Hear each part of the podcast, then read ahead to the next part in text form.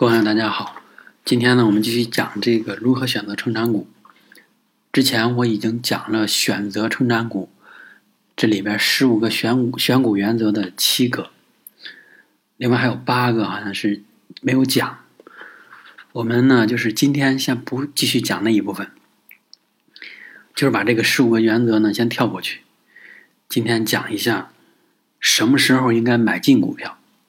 因为如果我一直讲那一部分的话，可能第一个是有点枯燥，第二个呢就是话题太相似了，对于你学习或者对于你了解这本书呢也不是特有利。因为这本书其实它还有很多比较好的观点，或者说让你怎么说呢，就是醍醐灌顶的那种感觉，其实都是在后面的章节部分。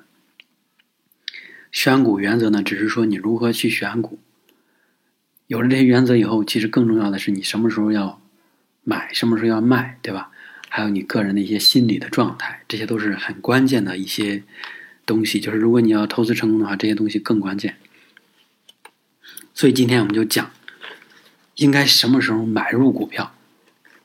前提条件是说，你已经通过这个选股原则，或者你自己的这个选股原则，发现了好的公司、好的股票。什么时候要买呢？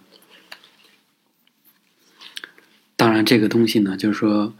前提就是说，如果你的买入的目的是说要狠狠的赚一笔，对吧？不是说买入赚个百分之十几你就卖了，所以这时候你要谨慎。我讲的这个呢，就是针对这一部分人的，就是说你买股票的目的，并不是说想赚个百分之十、百分之二十就撤，你是想让它翻倍、翻几倍，这个目的去的。所以我以下讲的这个这些话呢，都是适用于这个人群的。就是你一旦发现一只好的股票的时候，其实你应该做的事儿是等，对吧？然后作者在具体讲这个如何买之前呢，其实他还讲了一部分，就是说传统的或者一般人是怎么买股票的。一般人买，他是像这个投资机构或者一些个人，他是先预测一下整体的或者某一个行业的经济周期，未来。半年、两年，对吧？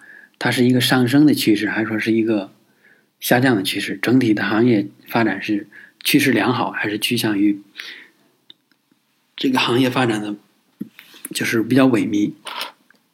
如果发现说这个行业光明，就是前景在两年或者半年内非常的光明看好，那呢他就买入这个股票。如果说未来这个这个行业不看好，他就不买这个股票。所以呢？总体上来看，这部分人是在预测这个经济的发展的趋势，或者是某一个行业的趋势。这种东西其实是，就是作者的原话，就是说不太靠谱的。为什么不靠谱呢？就是说，他举了很多从历史的过去的那些人发表过的关于未来经济的这个趋势走向的这种预言，百分之九十九的基本上都是说错了。所以呢，他认为就是说，这个菲利普·费雪他认为，你如果与其你把这个精力花在一些不可预测的事情上，这作者的观点里边就是说，未来的经济趋势走向是不可预测的事情，所以你无论你多么努力，搜集多么的资料，如何用你的理就是理性理论去梳去分析梳理，你得出来的结论都是不可靠的。虽然说从逻辑上来讲，你好像是已经天衣无缝了，但实际上，你一开始你的出发点就是错的。就像巴菲特，他现在他明确表示过，他不关心这个未来经济的趋势，就是在买股票的时候啊，也不关心说谁做总统，也不关心说这个美国这个财政的这些这个政策是什么样的，经济的这个调控政策这种，他都不关心。所以，那作者到底关心什么呢？他关心就是这个公司，它未来的发展会怎么样？他只关心这个公司，我要买入这家企业，它的发展会不会好？即使遇到比如说经济萧条或者经济衰退，那也没关系，只要它能在这个行业里保持领先的位置，那就没问题，对吧？你不可能整个行业都被清洗掉，是吧？这种几率是非常小的。所以你只需要找出来这个行业里边，无论在经济向好或者经济向坏的趋势中，它都能够处于领先位置的这种公司，那你的选股就是正确的。这只是一个笼统的说法，实际上就是说，呃，公就是在买入这种公司的时候啊，你还要等。为什么要等呢？就是因为现在，比如说大家都知道说，呃，这个贵州茅台，什么那个那个那个什么什么酱油来着，海天海天味业，对吧？还有那个云南白药，什么东阿阿胶，什么招商银行、上汽集团，大家都知道这些股票非常好，未来肯定趋势一定会向好，对吧？所以现在它的价格，这种期望已经反映到了，或者部分反映到了它的价格上，所以现在它的价格呢就是偏高的。还有那个平安银行、平安那个保险，因此。作者就认为，你在这些被别人已经普遍接受了这些股票是一个好股票的时候，如果你买，也可以，但是这时候肯定不会获得非常高的利润，所以他建议你去等，等到什么时候呢？比如说，假设你看好平安保险，就是是吧？平安中国平安，然后有一天呢，可能它出现了一个平安的这种，怎么说呢？平安这个公司爆出来一些非常不好的消息，可能是这种。公司管理层面的负面新闻，对吧？也有可能是公司业务上出现一些小的纰漏，导致呢人们的恐慌，去抛售的时候去买，对吧？还有一种，其实作者更关注的，其实是一种被他的业务业绩发展或者未来的潜力被错误的评估的时候，这是作者的主要观点。前面我说的那个出现危机的时候，那其实是巴菲特的观点。菲利普费费雪的观点就是说，如果一家公司它现在呢，从财务表报表上看并不出色，但是经过你自己的这个实际的调研，你发现他们公司可能是由于有新的产品正在研发中，正在上市推广的初期，或者说是遇到了一些小的管理上的问题，而而且呢。这个公司的管理层呢，正在积极的改善这些问题，而且这个问题在未来的一到两年或者是半年内很快就有起色，这些起色就会反映在它的财务报表上，也就是说它的利润未来会出现一个很明显的上升趋势。飞利浦飞雪喜欢的是这种股票，就是说在这个阶段，其实大家都没有看好它，因为它已经被误读了，就是说，哎呀，它的业绩不好，它的业绩正在下降，但是他们没有分析为什么下降。对吧？它能不能再上升回来？菲利普·费雪他喜欢的就是这种做这种事情，就是说，他找到别人不喜欢的公司，但是这些公司呢都是非常好的公司，就是说有转机的这种，或者是潜力上升潜力很大的公司。因此呢，作者又举了他自己举了三个例子，都是说明这个。他是如何分析这几个公司的，而且最后的回报是什么样子？因为飞利浦飞雪他擅长的是这些制造、化工这种工业领域相关的公司，所以他举的例子呢，也大部分是这相关的。第一个例子呢是美国清安公司，就是化学一个制这种化学制品公司。当时这个公司其实也是一个非常优秀的公司，后来呢，就是因为这家公司投入了。非常多的钱，就是让别的人一看都不相信的钱，这个数目就特别大的数目，然后去兴建一个新的工厂。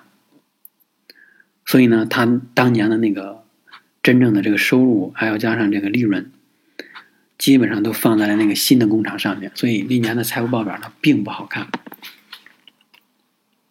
因此它的价格就下来了。但是呢，作者认为他的这个新工厂其实。是在筹备过程中，而且正在落地，就是落地，他也相信那边的那个管理层有这个能力去把它做好，所以他就买入这家公司。后来，这个这个新建的这个工厂，它的产能，它的各种就是仪器设备调试好以后，正式投入生产。然后呢，这家新工厂给公司带来的利润就反映在了下一年的财务报表上，然后直接就是价格翻了一倍多。将近两倍，这是作者举的第一个公司。第二个公司呢，其实是一个，呃，在战争的时候，因为那会儿其实是二战刚结束嘛，是在战争的时候生产这些军用设备的机械设备，像什么坦克呀，还有一些其他的东西。同时呢，因为它还有一些生产线，所以它拿出来呢做一些这种食品。其实一最开始也是给这种军用提供食品的，后来呢，它要军用转民用，就是转成消费品。但是在这个过程中，其实就会有很多研发投入，对吧？产品研发，还有工厂这个这个兴建，还有设备的一些投入、调试等等。所以呢，在这个过程中，就是公司的业绩表现很差，就是这种利润。所以当时他这个作者就分析说，一家工厂，它从头就是从兴建到最终试生产到最终正式生产。这是一个很漫长的一个过程，要给这个公司一点耐心，对吧？但是他一旦说正式投入工厂，那这个这个利润的表现就能很快的体现在这个财务报表上，也能也，但是这个也正如这个作者所预预测的那样，就是说这家公司它未来的这个业绩真的是发展的挺好，这些消费品。还有这些一些其他的这种民用的这种机械产品都卖的很好，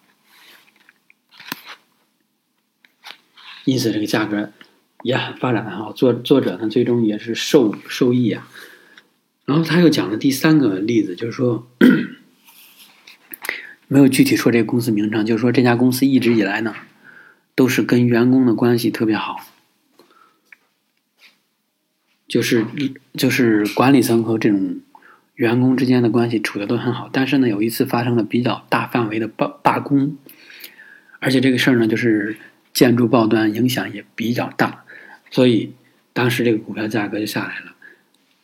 作者呢，出于对于这个公司管理层的信任，而且知道这个事儿罢和罢工背后的原因是什么，也了解到这个公司呢正在出出台修改相关的这种，就是对于员工的这种策呃福利待遇措施，所以呢。最终这个事儿好就被遗忘掉了，也就是说，慢慢的没人记起来了。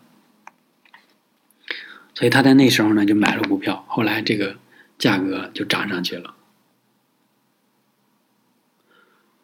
他大概的意思其实是这样的，就是说，你看举的这三个例子啊，无论是这个第一个、第二个、第三个，他们其实都是在经营过程中呢，尤其是新产品的研发投入。生产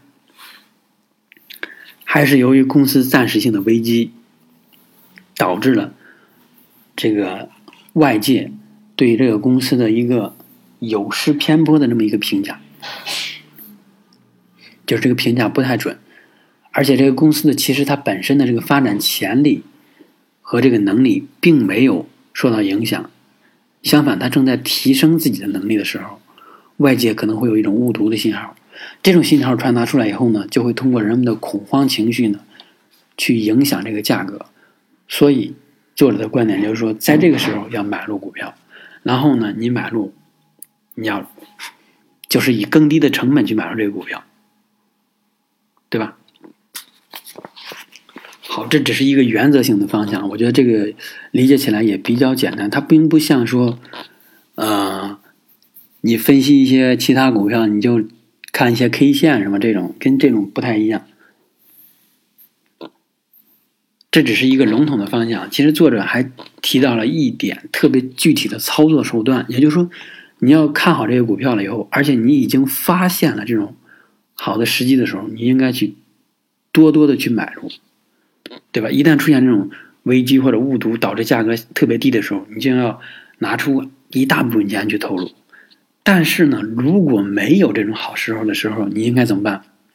我觉得这一点，他说的就是接下来要说的这一点，跟我自己的实际的体验和我就是经过很多年的这个总结的经验，我觉得是完全一致的。当你看到这个的时候，就是就跟你的那个想法不谋而合的时候，你就感觉真的是这样。他能够把一些很就是很嗯用钱总结出来的经验，然后这种无私的分享出来，我觉得这个。还是挺无私奉献的，很伟大。具体我就讲一下这个操作手法是什么。我也建议你在以后的这个自己的这个买股票过程中一定要这么做。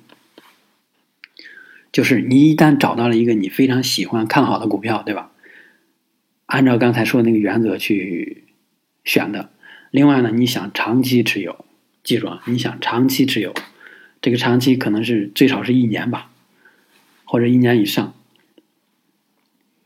然后呢，现在又没有一个非常低的价格让你去买，可能呢它是在一个小的范围内波动。好，你应该怎么办？当你发现它在近期的一个波动的一个相对低的位置的时候，你先买入一小部分。可能是把你这个股票上投资预算的十分之一拿出来投进去，对吧？好，这样你就等于你持有了这家公司的非常小，有可能是一百股，就是一手，没有关系。然后你就等，当这个公司在未来的一个月或两个月或者甚至是半年的时候，它肯定会有一次比你买入的价格更低的时候，这时候你要干嘛？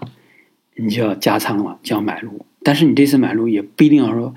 一次性把你剩余的十分之九都买进去，你可以加十分之一进去。后来如果发现它又降了，你就要不断的去加，再加十分之一。如果发现它的价格真正到了我们之前说的那种，由于误读或者由于各种什么原因，到了一个相对非常低的或者较低的一个低谷的时候，好，那你就要多加一些钱进去买入。这个呢，其实是我自己。也在用的一种手段，所以我觉得这个东西还是很靠谱的。为什么？就是你去想啊，你能保证说你买入的每一只股票，你买入以后，自从你到手以后，它的价格一直是上涨的吗？不可能，对吧？它肯定会跌。那跌的时候你心里难受是吧？如果你要不买入，你看跌了百分之五、百分之十，你心里面会比较难受。但是你就感感觉这个公司有一个很很好的前途，对吧？你认可。所以这时候你买，比如说你跌了百分之十以后，你补了一半，就又买了相同金额的这个股票进来，那你现在跌的就是百分之五。股票里边你要计算你的成本损失的时候，你用百分比，你千万不要去看总金额，那个东西是没有意义的。你要看就要看百分比，这个才是真正衡量你盈利还是你赔钱这个程度的最重要的一个指标。嗯。好，就是以上呢，其实是讲的就是什么时候买入股票，以及真正有了以后你应该怎么去买入。我觉得这章，这就是我讲的这堂课吧。我觉得，呃，还是非常有价值的。前提呢，就是说你真你是一个真正的价值投资者啊。如果你不是价值投资者，我觉得你听这些真的没什么用，你做不到。所以你做不到的时候，比如说你买了股票，你看到它跌的时候，你又不补仓，你直接出手卖掉了。那我说的这些对你来说就一点用都没有，所以呢，我我要再次强调一下这个：如果你是一个真正价值投资者，我今天讲的这节课，我觉得怎么着也得值个几万块钱吧，因为我是就是说我的意思就是说，你要拿自己的几万块钱去试，而且可能再花上两三年、四年的时间，你才能体验到这一点。但是我今天讲出来呢，有可能你。没有真正遇到过，或者你遇到了没有总结，你需要再一次用自己的实践经历去证明它，或者说是经历它的时候，你才会恍然大悟，原来真的是这样。好，以上呢就是我们今天讲的这个如何选择成长股里面非常有价值的一课，叫做什么时候买入股票。如果你喜欢我的这个这期内容呢？欢迎在下面来评价，或者是分享一些你自己的经验，然后我们一起来沟通。另外呢，就是如果需要，就是因为我自己也在那个雪球上有一个账号啊，也叫做孙氏价值投资，就是孙就是姓氏孙，氏就是姓氏的氏，价值投资。然后呢，我在上面也经常翻译一些国外的内容，然后呢，发表一些国自己的这个针对某个股票或者一些观点。